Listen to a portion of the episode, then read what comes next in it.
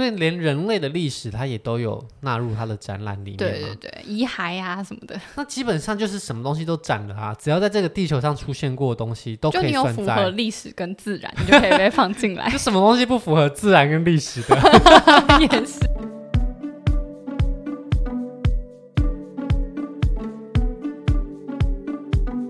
首都一直都是世界各国最繁华的地区。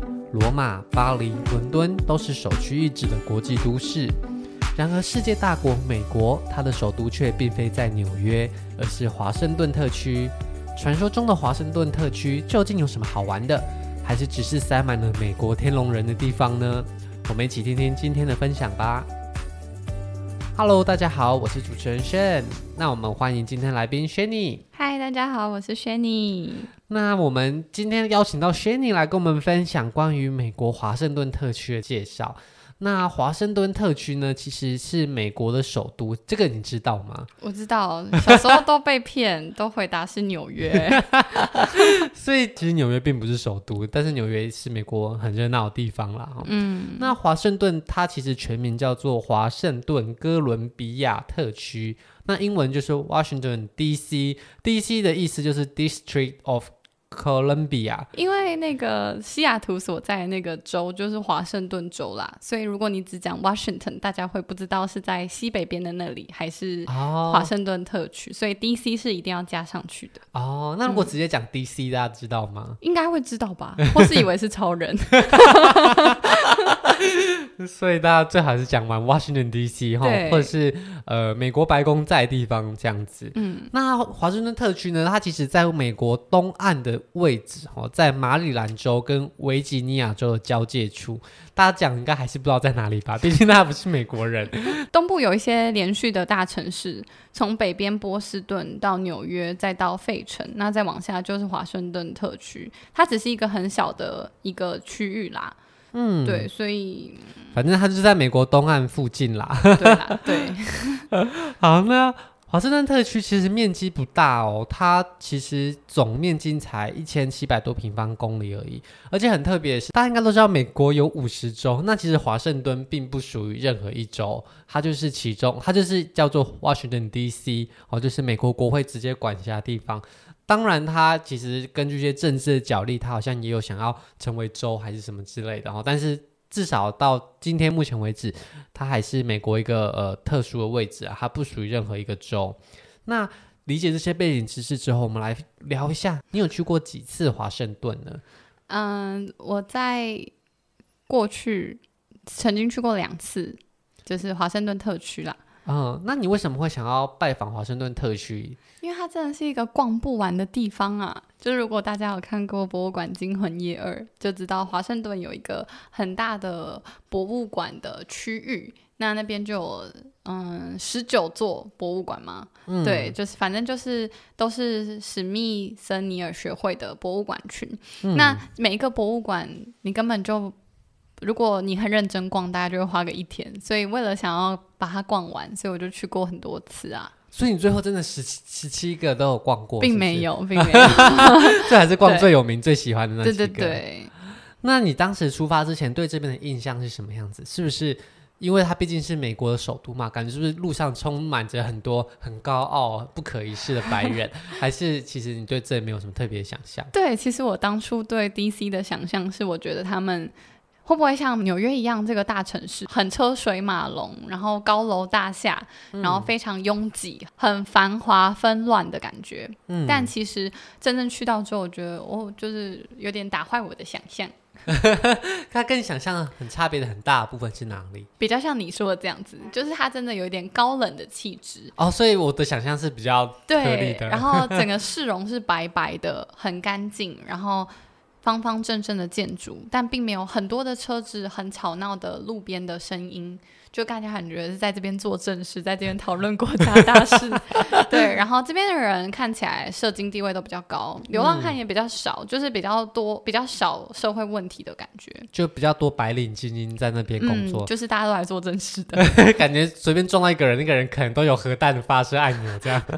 对，好，那你当时是如何前往华盛顿的？交通方式是什么？其实我两次都是从费城过去的，嗯、对，所以我嗯、呃、一次是坐那个灰狗巴士，嗯、那一次就是坐美国当地的国铁，就是 Amtrak。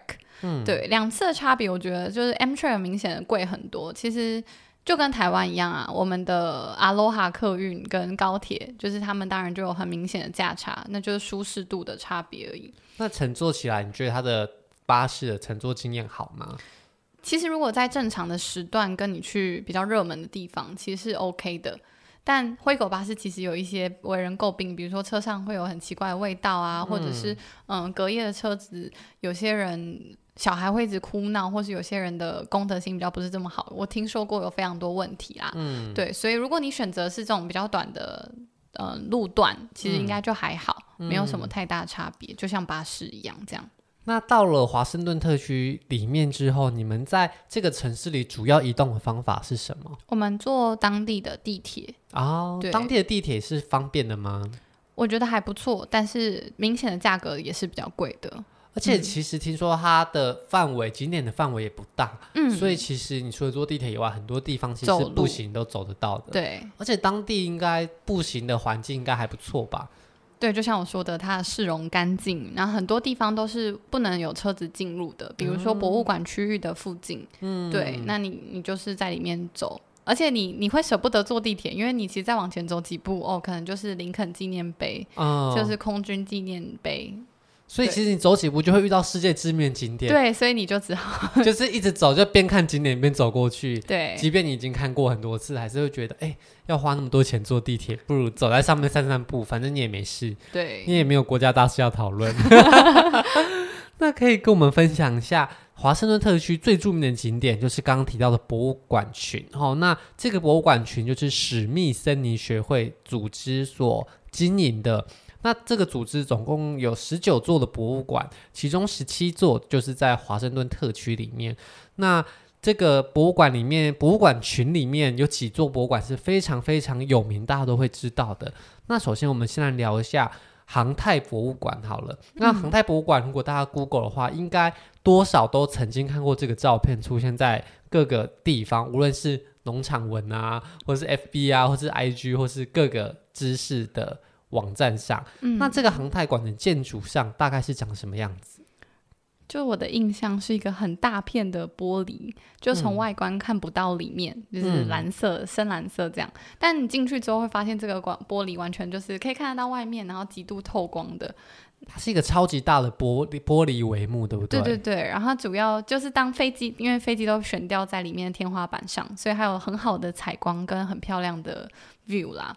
那所以你一进去之后，你这个航太博，所以你一进去这个航太博物馆之后，你会看到什么东西？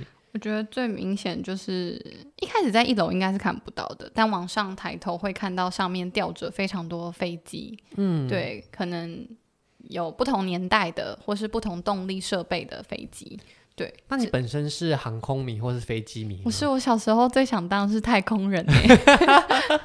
对，所以我我很喜欢物理、天文这些东西，所以这也是我所有博物馆里面最喜欢的一个博物馆。那如果你身为一个航空迷或是天文迷，那在这个博物馆里面有什么样的展品是会让你觉得很惊艳、舍不得离开的？嗯，其实就两个部分嘛，飞机的部分跟。天文的部分就是太空以上的，跟还没有出太空。嗯、对，那飞机的部分，它从一开始莱特兄弟就有一个特展，就是他们如何嗯发明飞机这个东西，然后再到他们在战争上运用，所以会有一个战机的部分。如果你也是战战争战士迷，对你也会 很能了解这个东西是什么。因为，但我个人就比较没有那么了解什么时期的什么战机，对，哦、对，然后再来就是民用的航航机，就是他会给你去看里面驾驶舱的样子，那为什么会改变成这样的设计？这些座位的安排，嗯，窗户的设计，为什么窗户要打开等等，他都会告诉你，这有它飞航的道理在。哦，所以其实它的介绍也是依序从地平面一路往地平面以上地方。对，介绍的，然后接下来就会到我刚刚讲的天文太空的部分。嗯、那我非常喜欢这个馆场馆的原因，是因为它把那个暗，用的很暗，然后天上都会是直接是有星空的天花板。然后有星球在上面，就觉得自己很像走进外太空一样。嗯，对，当然它里面介绍的内容就是比较地科的知识啦。嗯，对，然后嗯、呃，但是它整个展览馆的设计会让你觉得很漂亮。那这个它的介绍的过程或是介绍范围都是用英文吗？还是它也有中文的导览？应该是可以借得到中文导览，但我们那时候没有借。哦、但我记得很印象深刻，我那时候很想去玩一个，就是有工作人员在那边，就是教我们各个行星的知识，嗯、比如说他把月亮什么。土星跟某一个彗星摆在一起，问你说谁最大，或是谁最重，啊、这种，然后你就会觉得跃跃欲试。但我猜错两三个，我就不想玩。就是小朋友都在那边猜啦，啊、对，而且他会跟你解释，但是因为航太物理的英文单字，有时候我觉得没有那么好理解。说实在，对，所以我就没有。参与到最后，说实在，连九大行星的英文，我觉得都蛮困难的。对，其实有些我们是到那边有，我有一个朋友才知道，原来哦，其实水星的英文是？不是 water，对，火星不是 fire。我们的地课都没有教我们英文。对，所以其实这些专业术语的。知识英文智慧量可能又会是另外一群啦。对，那如果大家有兴趣的话，可能要再特别去那边研究，或是用 Google 翻译这样。嗯，不过它的展示位置其实也蛮有趣的哈，就是根据这个东西的发展时期，一路从飞机一路讲到外太空去。嗯，那你在航太馆里面有没有购买什么纪念品是你觉得很难忘、很喜欢的？我那个时候就看到了一个纪念品是。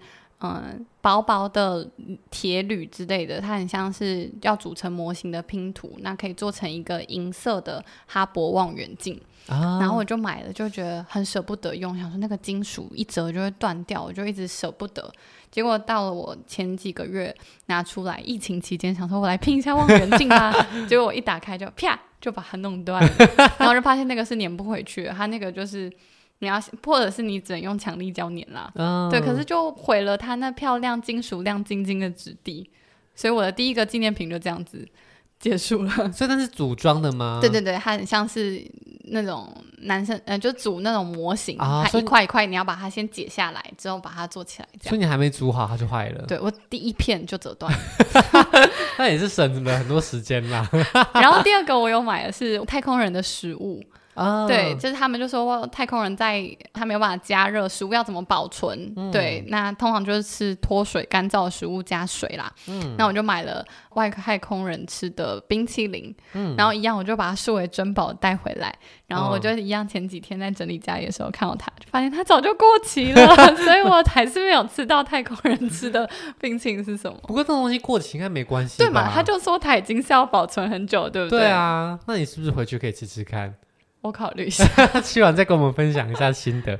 不过由此可知，他卖的纪念品其实都蛮有趣的，跟其他的地方相关不太一样。对，它都跟它的展览的东西息息相关啊。嗯嗯，毕竟太空人食物不是到处都买得到，我觉得这真的是蛮特别，可以值得试试看的东西。对，好，那史密森林的博物馆除了这个航太博物馆以外，还有一个很著名，应该大家都知道的，就是自然历史博物馆。它应该会红，是因为。就是刚刚讲到那部电影《博物馆惊魂》，对，主要的取景地是以那里为主啦。那《博物馆惊魂夜二》呢？它的其取景地就是在这个自然史博物馆。那这个自然史博物馆，它是展示什么样的展品？它是什么样的风格？就是它的。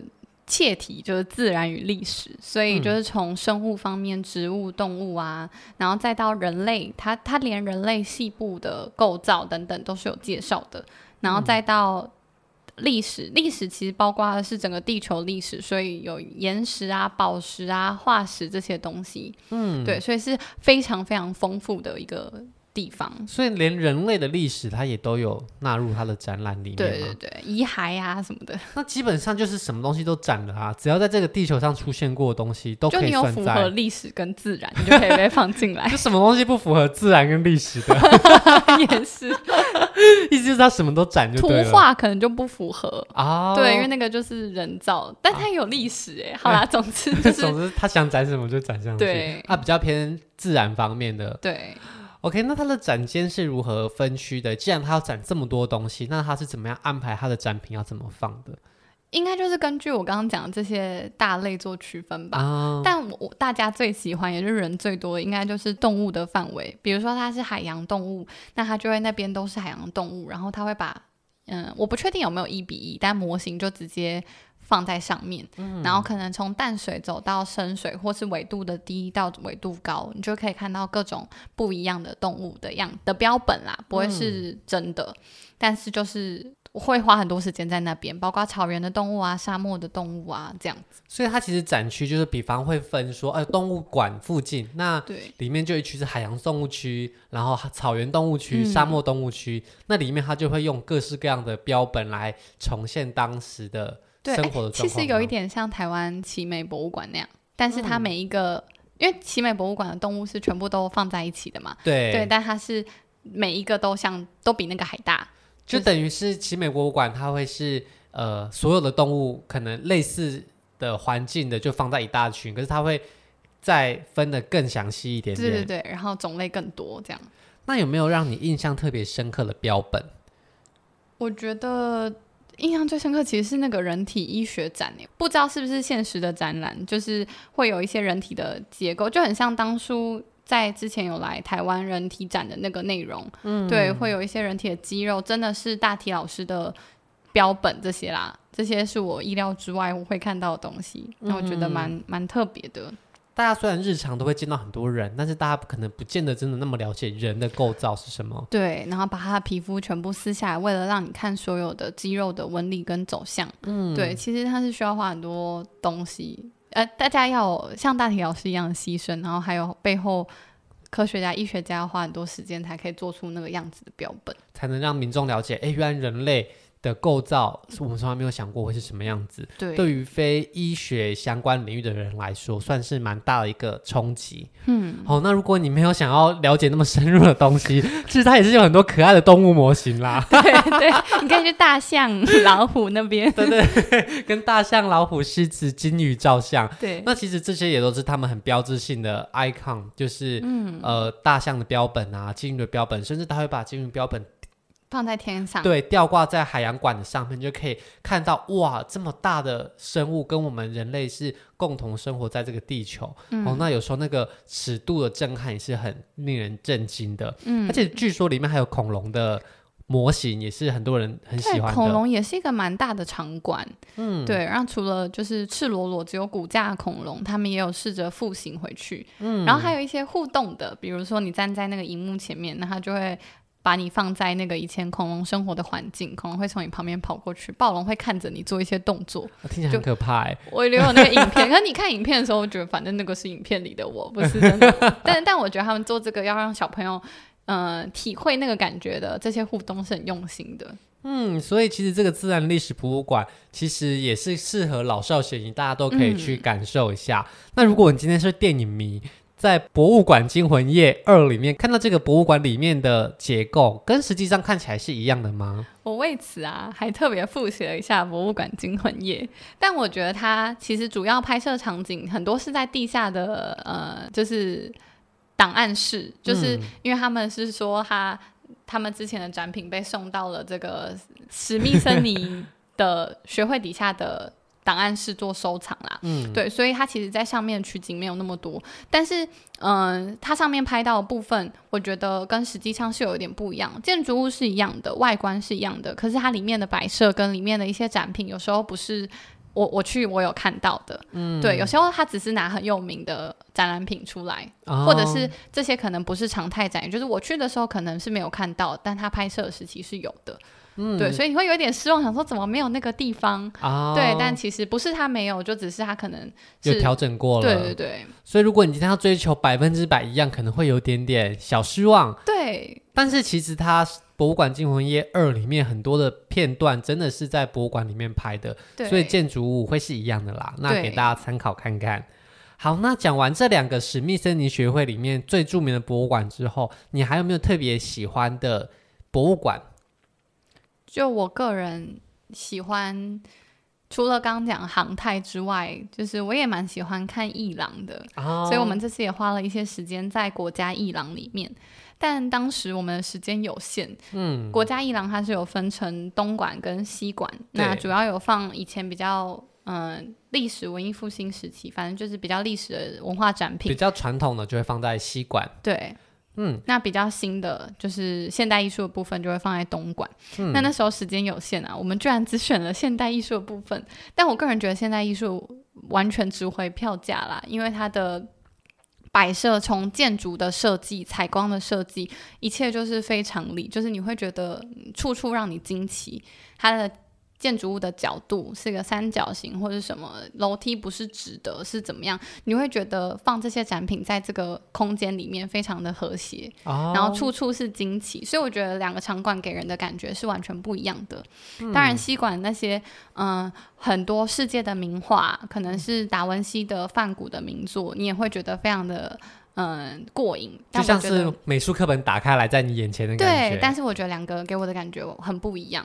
所以你当时只去了东莞的部分？对，我去了比较新的那一边。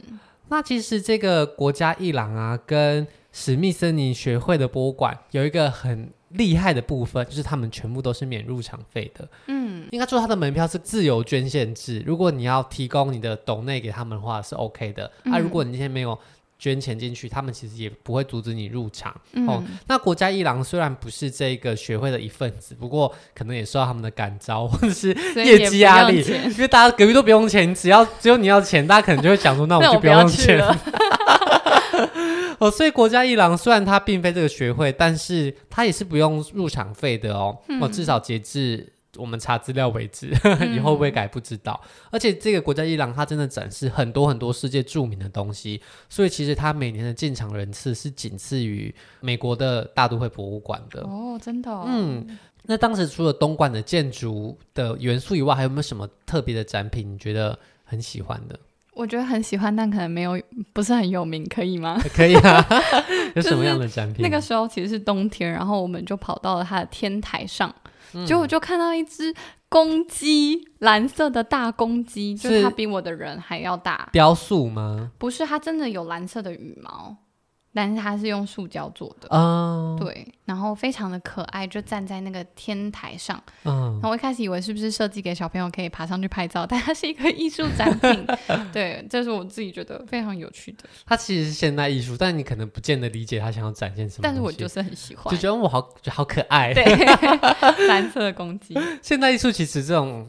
技术还蛮有趣的，是每个人都有可以喜欢它的原因跟喜欢它的方式。嗯、那它不像传统的这种以前的艺术，会有很多很多的限制跟框架嘛，让你去磨研究。那现代艺术其实你就可以更自由的心情去欣赏它。嗯，那在华盛顿特区，你逛了这么多的博物馆之后，你觉得在这些博物馆周围的人群是什么样的类型？每间博物馆的群众会不一样吗？还是其实都是类似的？我觉得，如果说我们刚刚提到这几个很有名的博物馆的话，其实大部分对观光，嗯、因为那个时候。观光还是很很兴盛嘛，嗯、所以观光客绝对还是大众。嗯、那当然也会有那种户外教学，看到小朋友来这样子。嗯，那但我觉得比较差别比较大的是那个国家档案馆。哦，对，就是放独立宣言那里，国家宝藏，我去拍 拍影片拍电影的地方。嗯、像去那种比较有历史文物，或者是他们，或者是像那个 Capitol Hill。国会山庄，对，就是这些地方就会是美国当地人比较多，可能是他们自己的旅行团，嗯、中年就是你会看到一些叔叔阿姨们，对他们感觉是真的很想了解这些台呃美国自己的历史，对，就、嗯、我觉得观光客明显就比较少。所以你其实也有去到美国的国家档案馆，对，那这个地方其实放了除了独立宣言以外，还放了很多重要的文件，嗯、像是美国宪法跟。人权法案这些在历史课本的历史文件的正本，好像也都会放在那边。嗯、那纵观这么多逛博物馆的经验呢、啊，你觉得在逛这些博物馆的过程中，带给你什么样的乐趣，让你会一直喜欢，想要不断的在逛各式各样的博物馆或是美术馆？嗯，我觉得每一种不同展览类型的博物馆给我的感觉都不一样。比如说，诶，刚刚讲的那个 National Gallery 啦，嗯，主要喜欢就是因为我觉得那些很美的东西、很奇葩的设计，就是会让你觉得很新奇，嗯，你会有。就觉得这个世界不一定只有一个做法或是一个样子，不一定画是要画在画框里面，嗯，就是会启发你一些创造力，就开展你的视野。对，那比如说你逛航太馆，为什么它会之所以这么吸引人？因为我们做不到。我最后就觉得，我之所以那么喜欢航太，是因为这个东西是我很未知，而且很难去嗯、呃、了解的地方，就是太空。嗯、所以你你当能够了解它一点，都会觉得充满乐趣。哦，对。那自然历史博物馆，我也不知道。我看了那么多大象跟老虎，我每次看到，或是你不觉得自然历史博物馆里面进去都是很大一只暴龙的骨骼放在那里吗？哦、对对对。对，可是你每次进去，你看到那个，你还是很开心，你就会觉得这些就是曾经活在这个地球上面的东西。对，你还是会，我也不知道哎，就对这个地球有一种认同感。我觉得你说了这么多，其实很多都是在这个博物馆里面，你感受到自己跟这个世界的连接。对，嗯，好，那你可以了解到这个世界有很多很多跟我们生活不一样的事情，嗯，所以你可以从很多领域去拓展自己的视野。即便你没有办法真的了解它，但就算只是走马看花的看过，你也会觉得哇，自己好像还有很多可以探索的东西在这个世界上，带给大家很多的想象。嗯嗯，好，那总结一下，如果在这么多的博物馆里面，你有没有觉得华盛顿最推荐必去的地方是什么？我觉得就是这个博物馆区啦，因为它其实就是在一个大空地上面。那，嗯，刚刚我们提到这几个都是非常有名，也是非常推荐可以去的。但当然，你也是可以选择你自己有兴趣的主题，嗯、那去逛，去花更多的时间在这些地方，相信都会很有获得的。那华盛顿特区呢？除了刚刚提到的美术馆、博物馆以外，它还有其他的景点哦。比方说，呃，美国的市议会，还有美国总统住的白宫，也都在华盛顿特区。嗯、那在这附近呢，还有很大的林肯纪念园区，里面有一个华盛顿纪念碑。华盛顿纪念碑其实它就类似像埃及方尖碑那样，一根长长的矗立在一个草原上面的一个尖塔。好、哦，嗯、那这个尖塔它。的高度是一百六十九点三公尺。那华盛顿特区所有的建筑物都说是没有办法超过这个纪念碑的高度的，嗯、所以这个地方的建筑才会觉得，哎，好像都略微低矮了一些些。哦，不过整个市容天际线离天空当然就更加的干净。原来如此啊！这才知道为什么这里的建筑都那么，看起来很干净。对，因为他们有一个天然的限高，就是在这边。好，那。除了这些景点以外呢，华盛顿还有很多有趣的地方哦。不过因为时间的关系，我们今天没有办法介绍到这么多。好，那如果今天大家还想要了解华盛顿特区或是美国其他城市有什么好玩的部分的话，也欢迎留言告诉我们，我们会找薛宁来跟大家分享关于美国的生活的一切。好，那谢谢今天薛宁跟我们的分享，我们就下周见喽，拜拜，拜拜。如果喜欢今天的节目，现在赶快拿起你的手机，在 Apple Podcast 或 Spotify、KKBox 按下追踪关注频道，才不会错过每周最新的节目哦。还有，打开 IG 追踪旅行无用良药，每天提供你新的旅游选择和节目补充资料。我们下星期见，拜拜。